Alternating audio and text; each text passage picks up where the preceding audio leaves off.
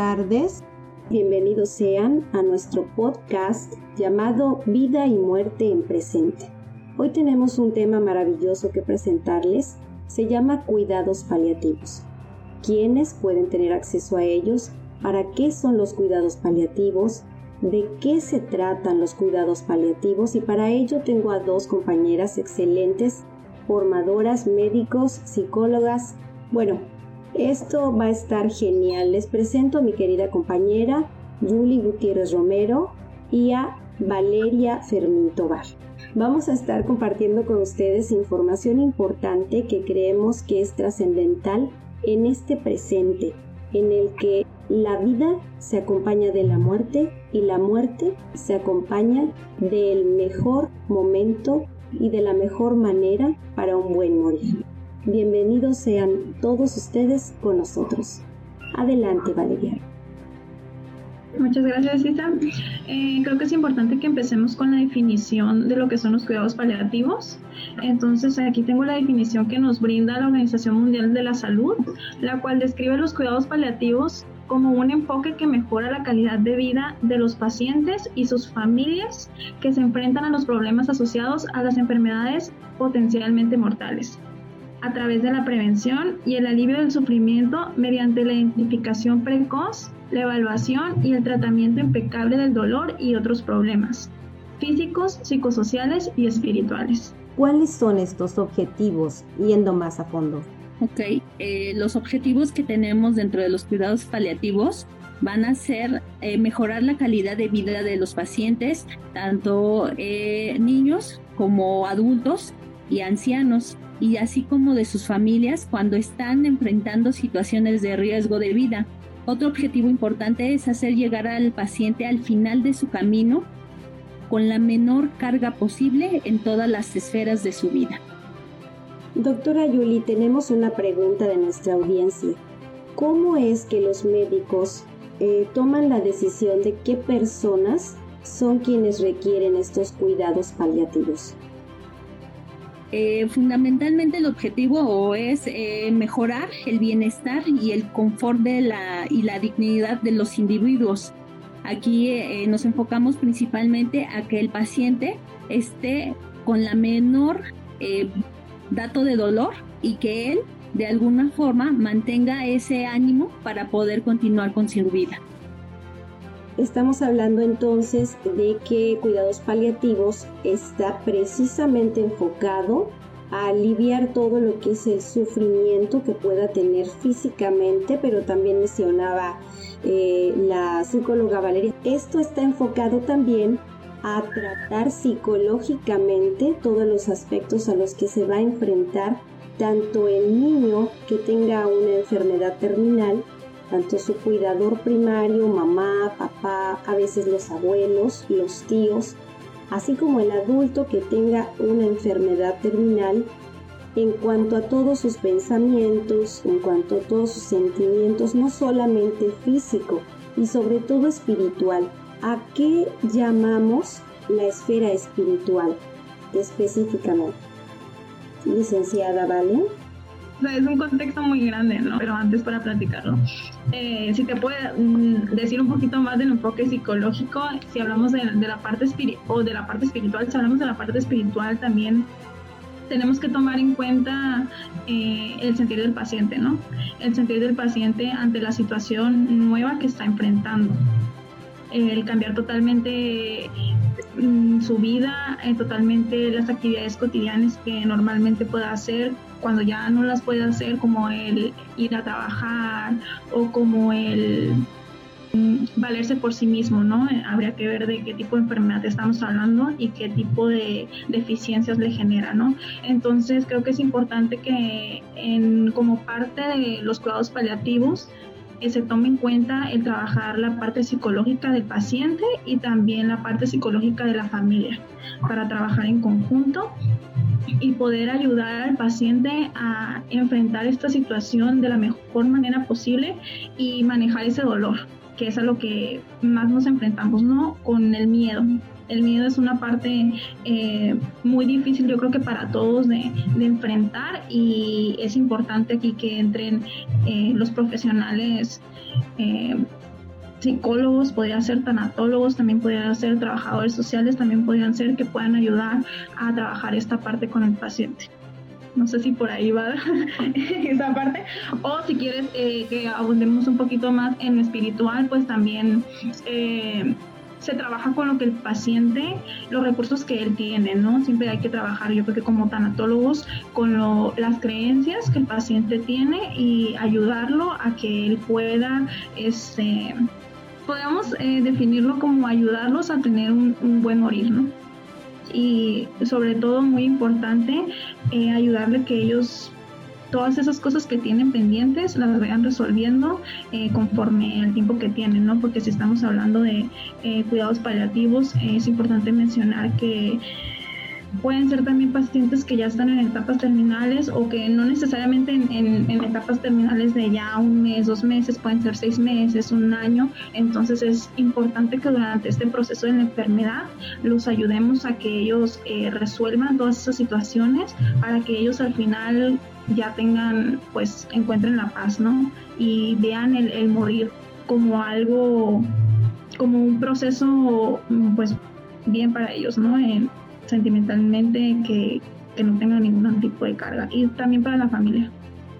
Querida colega Julie, tú que has estado con tantas personas que en el ambiente hospitalario, ¿qué nos puedes comentar de lo que se vive realmente cuando se pueden ofrecer cuidados paliativos a cualquier persona?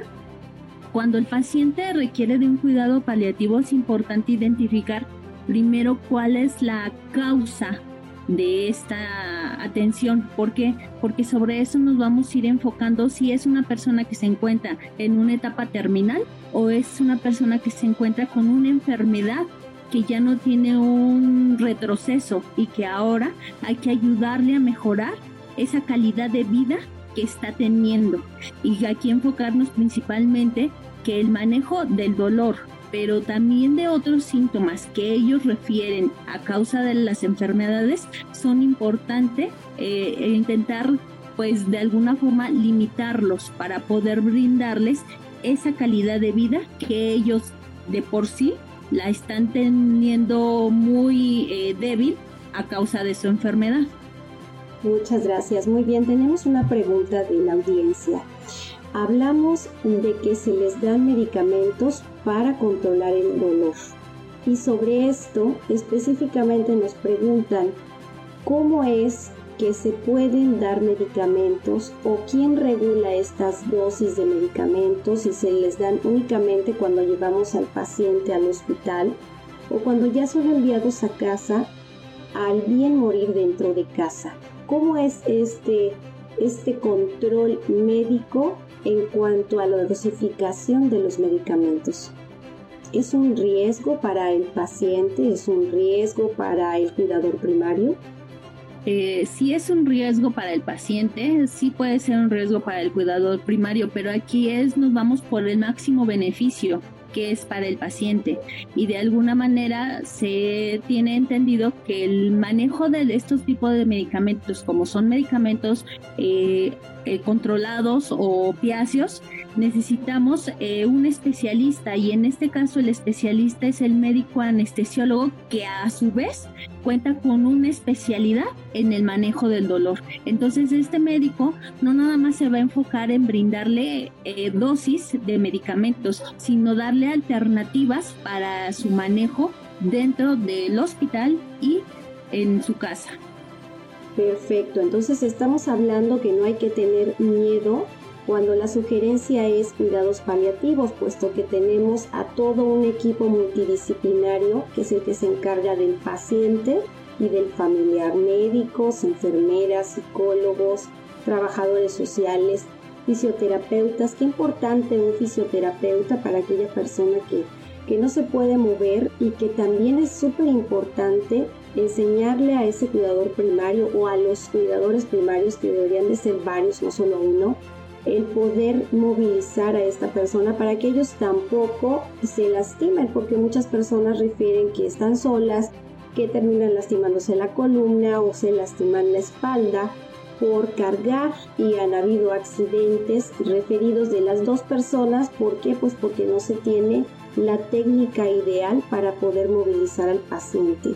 Y pues un nutriólogo, ¿no? Porque también pierden eh, estas ganas de, de, querer comer, no solamente por cuestiones psicológicas, sino físicas, por el mismo proceso degradante de la enfermedad y por los medicamentos que están tomando. ¿Quiénes tienen acceso a estos medicamentos una vez que se diagnostica por parte de todo el equipo multidisciplinario? ¿Cómo se entregan estos medicamentos? ¿Se dan a los cuidadores primarios o van los médicos o las enfermeras o las trabajadoras sociales o los tanatólogos? ¿Quiénes van a la visita a domicilio? Licenciada, ¿vale? Eh, yo creo que aquí es importante enfatizar y podemos empezar a hablar sobre el tema de los cuidados paliativos en México, ¿no? Actualmente. Eh, hablamos de que la mayoría de los medicamentos que se utilizan pues son los opiáceos eh, psicotrópicos, ¿no? Para las enfermedades este, mentales, pero realmente podemos decir que son medicamentos en los cuales tienen poca presencia en nuestro país, ¿no? O sea, están escasos. Eh, si hablamos de recursos, eh, yo creo que los cuidados paliativos eh, actualmente no están regulados en lo que es los hospitales públicos, entonces podemos decir que, que no todos tienen acceso a, pues, a estos cuidados paliativos, lamentablemente, ¿verdad? Lamentablemente podemos decirlo es todo un equipo de trabajo el que se necesita para los cuidados paliativos. Si hablamos de esta cuestión de los fármacos, pero también si hablamos de controlar los síntomas eh, psicológicos que presenta un paciente, eh, donde puede entrar ahí un psicólogo, ¿no? Para quizás este los pacientes que tienen ansiedad, los pacientes que tienen depresión debido a su enfermedad, que eso también este, les afecta, tendrá que entrar un psicólogo, un tanatólogo, entonces no todos tienen realmente el acceso porque realmente no está regulado en nuestro país, lamentablemente. Podríamos decir que son muchas cosas, podría ser por falta de personal, pero yo creo que también es por falta de recursos, el cual no se ha tomado en cuenta realmente el hacer estas clínicas del dolor, el hacer estos em, trabajos en equipo para los pacientes.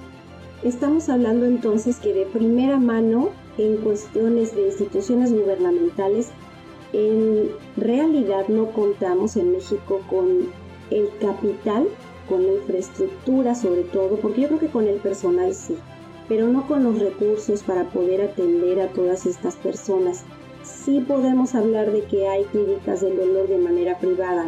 ¿Cómo repercute esto en el paciente principalmente?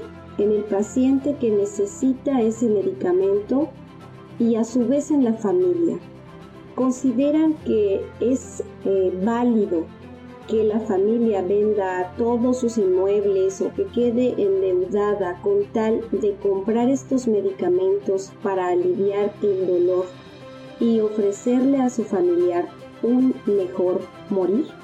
Eh, yo creo que aquí lo importante es ah, brindarle al paciente dentro de nuestros recursos o dentro del recurso de la familia, brindarle lo más o lo mejor que se tenga.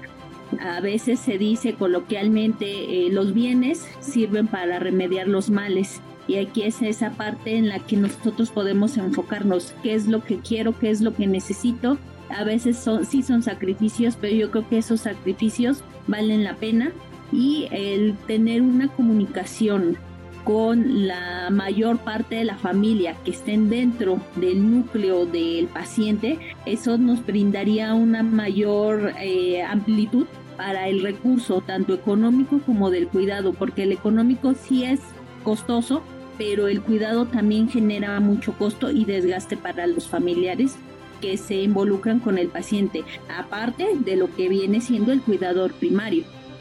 Por supuesto, por supuesto. Entonces, fíjense qué importancia tienen eh, los cuidados paliativos, ¿no? Y el que podamos tomar una decisión a conciencia, no únicamente eh, el decir, no, pues vendo todo y me quedo en la calle, ¿no? Sino ver cuáles son nuestros recursos, hablar con el personal que realmente tiene conocimiento, que nos puede dar una guía, los psicólogos, los tanatólogos, el mismo médico que está llevando la atención personal, las enfermeras, todo el equipo de trabajo social, que nos pueden dar recomendaciones para dejar de tomar decisiones desinformadas. Muchas veces tomamos la decisión incorrecta porque no tenemos la información correcta, no queremos dar lo mejor, pero no sabemos de qué manera.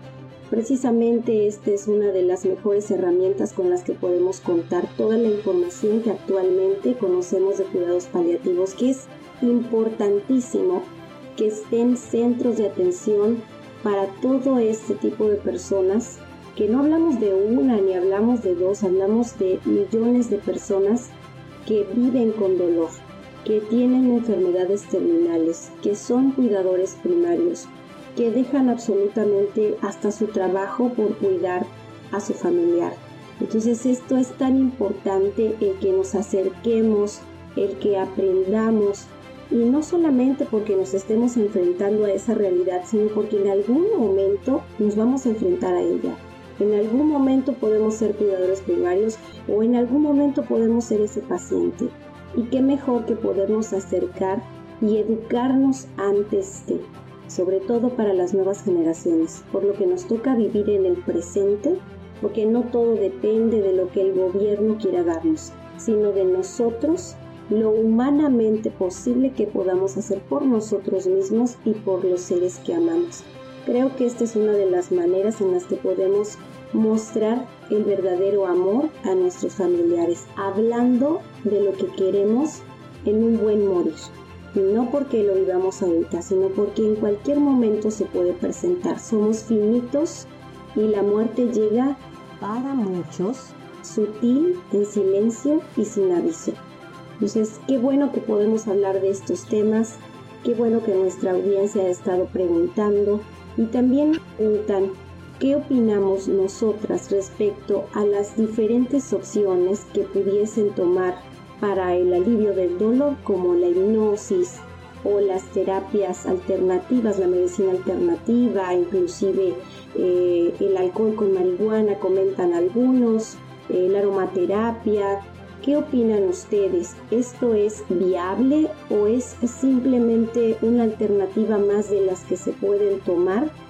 Yo creo que es importante brindarle al paciente eh, o cubrir esas necesidades que él nos está pidiendo, porque si para él es importante tener una imagen de alguna de algún ídolo que él considera le va a ayudar, debemos respetarlo y dejarlo. Si para ellos la aportación con respecto a la aromaterapia o a la rehabilitación o a otras medicinas alternativas consideran que les va a ayudar, a nivel psicológico yo creo que esto sí les genera un aporte para el alivio de toda esa sintomatología que ellos están teniendo.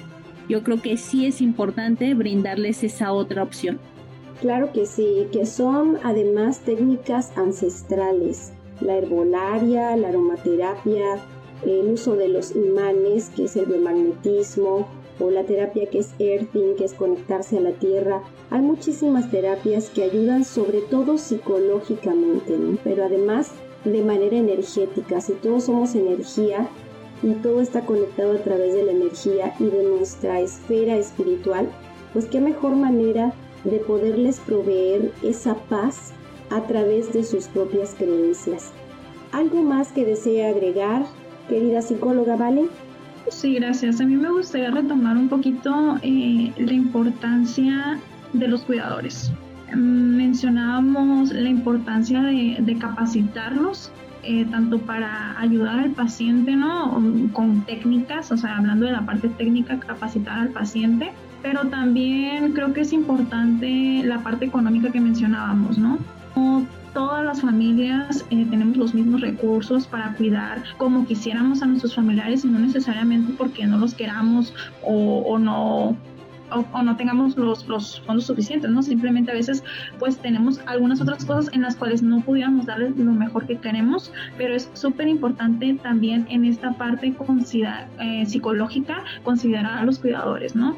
¿Por qué? Porque los cuidadores, si tenemos eh, cuidador que está eh, desgastado mentalmente, físicamente, que también tiene alguna enfermedad, obviamente no va a poder brindarle la atención que el paciente necesita, ¿no? Si tenemos a un cuidador cansado, nuestro paciente pues no va a poder sentirse tranquilo y no va a poder recibir la atención que merece para poder eh, avanzar. Entonces, creo que es muy importante también eh, remarcar que nuestro país no hay un sueldo que se le establezca, por así decir, alguna prestación, alguna ayuda por parte del gobierno para todas esas personas que a lo mejor tienen que dejar de trabajar o reducir sus jornadas laborales para, para cuidar a un paciente, ¿no? Para, para cuidar a su familia. Entonces creo que también es una área de oportunidad para el gobierno el tomar en cuenta algún apoyo económico que se le pueda brindar a todas estas personas que cuidan a algún familiar eh, que se encuentra en, este, en una enfermedad terminal. Claro, por supuesto, habilitar programas de apoyo, así como lo han hecho para madres solteras, bueno, pues también un tipo de programa que ayude principalmente a que el cuidador primario tenga también un día de descanso, que llegue alguien a sustituirle porque muchas veces la familia no es suficiente y los amigos tampoco. Entonces, sería maravilloso que se pudiesen abrir este tipo de programas o trabajar a través de algún tipo de fundación. Como mexicanos podríamos tener una fundación en la cual fuésemos voluntarios para ayudar a cuidadores primarios y sería algo maravilloso en lo cual como personas ayudaríamos a más personas, no solo los tanatólogos. Creo que una sonrisa ayuda a ser feliz el día de una persona que a lo mejor está sufriendo demasiado. Hagamos de esas sonrisas acciones. Seamos voluntarios para aquellas personas que sabemos que son cuidadores primarios y llevémosles una sonrisa a su hogar. Démosles unos minutos de paz, Creo que todos tenemos entre amigos, en la familia, algún caso en particular. Si entre la audiencia lo son, pues cuentan con nosotras y saben que aquí estamos y les agradecemos muchísimo a toda la audiencia por haber estado con nosotros y esperamos contar con ustedes en nuestra siguiente edición. ¿Algo con lo que deseen cerrar, queridas colegas?